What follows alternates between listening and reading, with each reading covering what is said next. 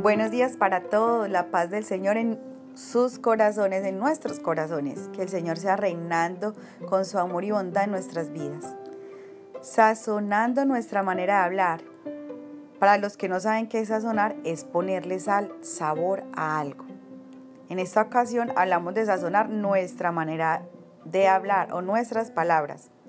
Interesante esto, ¿no? Quien no quiere hablar con gracia o saber decir las palabras correctas en el momento oportuno, pero sobre todo saber dar un consejo lleno de sabiduría a quien lo necesite. La lengua de los sabios destila conocimiento, la boca de los necios escupe necedades. Proverbios 15, versículo 2. Esta es nuestra nueva versión internacional. En nuestro podcast anterior Cómo ser sabios, aprendimos cuál es el principio de la sabiduría. Si aún no lo has escuchado, te recomiendo hacerlo.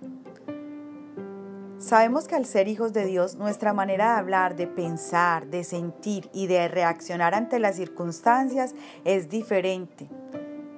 En una de las cartas escritas a los Gálatas, Pablo, Pablo expresa, mi antiguo yo ha sido crucificado con Cristo. Ya no vivo yo, sino que Cristo vive en mí. Así que vivo en este cuerpo terrenal confiando en el Hijo de Dios, quien me amó y se entregó a sí mismo por mí. Gálatas 2, versículo 20, nueva traducción viviente es este. Entonces cuando Cristo vive en nosotros, debemos, debe haber una transformación. Si seguimos iguales, entonces estamos simplemente siendo cristianos pasivos. En otras palabras, mejor dicho, en las palabras de nuestro manual dice, no solo escuchen la palabra de Dios, tienen que ponerla en práctica. De lo contrario, solamente se engañan a sí mismos. Santiago 1, 22, nueva traducción viviente.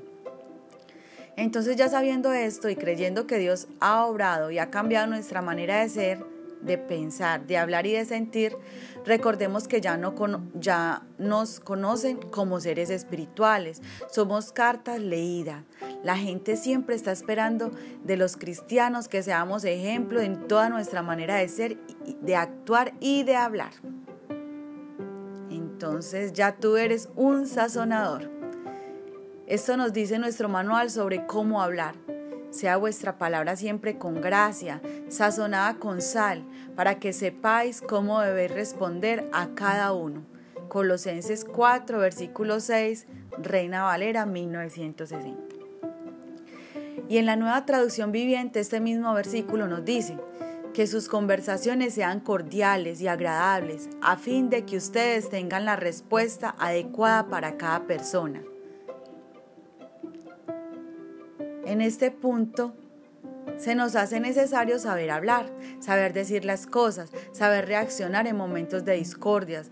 Debemos saber expresar nuestras ideas y sentimientos sin herir o dañar a los demás. Pero ¿quién no ha pasado por este proceso? Es algo realmente difícil, aprender a hablar y a responder en un momento de efusividad o de furia. Nuestra boca sea siempre para hablar con amor y con sabiduría.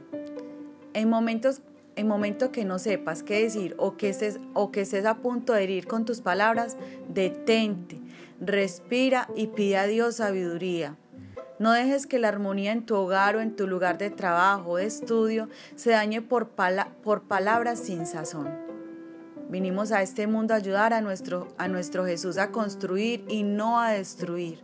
Así que cuidemos lo que hablamos y lo que escuchamos. En Proverbios nos aclara el poder de lo que decimos. En la lengua hay poder de vida y muerte. Quienes la aman comerán de su fruto. Proverbios 18, 21. Hay que saber qué hablamos, qué consejos damos y qué consejos recibimos. La idea como hijos de Dios es hablar fundamentándonos en nuestro manual de vida. Un ejemplo que ocurre mucho, eh, llega alguien a donde nosotros nos y nos dice, me quiero separar, estoy cansado, cansada y quiero divorciarme. Definitivamente. ¿Qué dirías? ¿Qué dirías tú? Comúnmente siendo del mundo simplemente oiríamos, oiríamos y diríamos, sí, déjalo, déjala, por esto, por aquello, no se lo merece o no merece que lo quieras. Pero, ¿qué debe decir un hijo de Dios? O mejor dicho, ¿qué dice nuestro manual de vida sobre esto? Entonces ya ahí la situación cambia a la hora de aconsejar.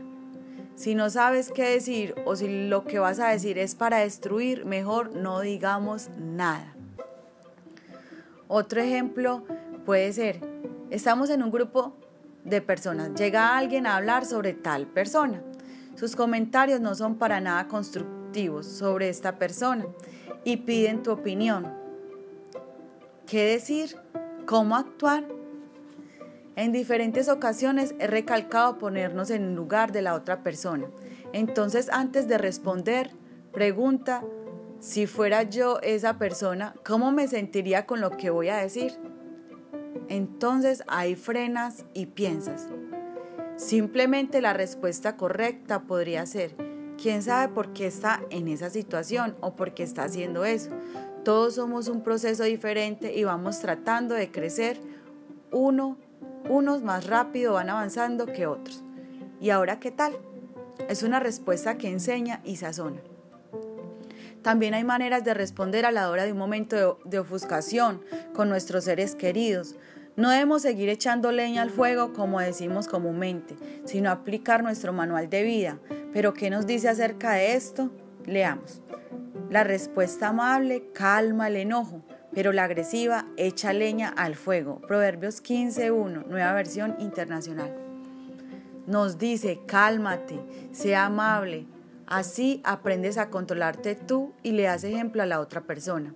Créeme que muchos querrán saber cómo haces para ser así, dónde has aprendido a crecer de esta manera, a dominar tus emociones y para pensar antes de hablar. Por último, quisiera leer una porción de la palabra que nos enseña sobre este miembro tan pequeño que es la lengua, pero que tiene tanto poder, sea para construir o para destruir. El título de esta porción de nuestro manual es Hay que domar la lengua. Hermanos míos, no pretendan muchos de ustedes ser maestros, pues, como saben, seremos juzgados con más severidad.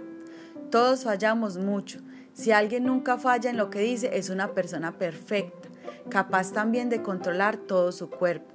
Cuando ponemos freno en la boca de los caballos para que nos obedezcan, podemos controlar todo el animal.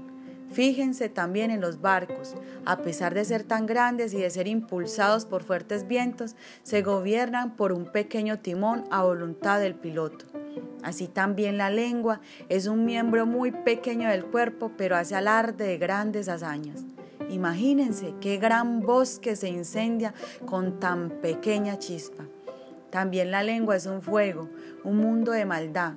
Siendo uno de nuestros órganos, contamina todo el cuerpo y encendida por el infierno prende a su vez fuego a todo el curso de la vida. El ser, el ser, humano sabe domar y en efecto ha domado toda clase de fieras, de aves, de reptiles y de bestias marinas. Pero nadie puede domar la lengua. Es un mal irrefrenable, llena, lleno de veneno mortal. Con la lengua bendecimos a nuestro Señor y Padre y con ella maldecimos a las personas, creadas a imagen de Dios. De una misma boca salen bendición y maldición.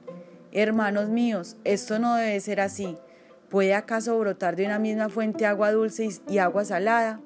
Hermanos míos, ¿acaso pueden dar aceitunas una higuera o higos una vid? Pues tampoco una fuente de agua salada puede dar agua dulce. Y nos sigue diciendo, dando, dándonos a entender que la forma de hablar y reaccionar va ligada a la sabiduría que hemos adquirido, sea buena o mala. Sigue diciendo, este se, este se titula Dos clases de sabiduría. ¿Quién es sabio y entendido entre ustedes que lo demuestre con su buena conducta mediante obras hechas con la humildad que le da su sabiduría? Pero si usted tiene envidias amargas y rivalidades en el corazón, dejen de presumir y de faltar a la verdad. Esa no es la sabiduría que desciende del cielo, sino que es terrenal, puramente humana y diabólica. Porque donde hay envidias y rivalidades, también hay confusión y toda clase de acciones malvadas.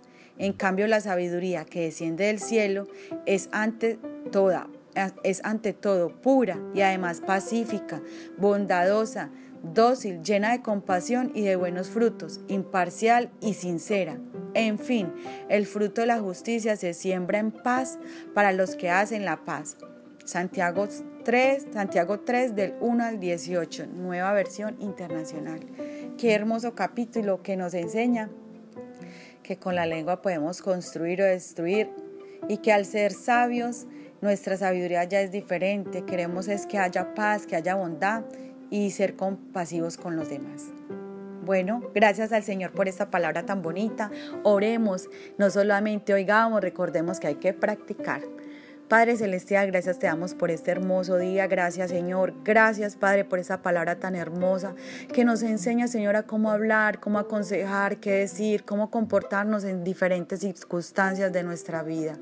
Gracias Señor. Hoy pido por cada oyente Señor de este audio que tú seas obrando en sus mentes, en sus corazones y en la mía también Jesús. Que seas enseñándonos a ser como tú, a hacer tu voluntad, a saber hablar Señor con tus palabras que son de vida y que dan vida y vida abundancia. Siempre, Señor, enséñanos, Padre, a decir la palabra correcta en el momento correcto, Padre Santo. Gracias te damos, Señor, por este pasaje de la Biblia que nos ha enseñado estos pasajes, que nos han enseñado, Señor, a cómo hablar, a cómo conducirnos. Permite, Señor, que no solamente seamos oidores, sino hacedores de tu palabra. Que esta palabra que hoy oímos crezca en cada uno de los que oyeron este audio y también en mí, Padre Celestial. En el nombre de Jesús oramos agradeciendo. Amén y amén. Bueno, un feliz día, Dios los bendiga y hasta la próxima. Chao.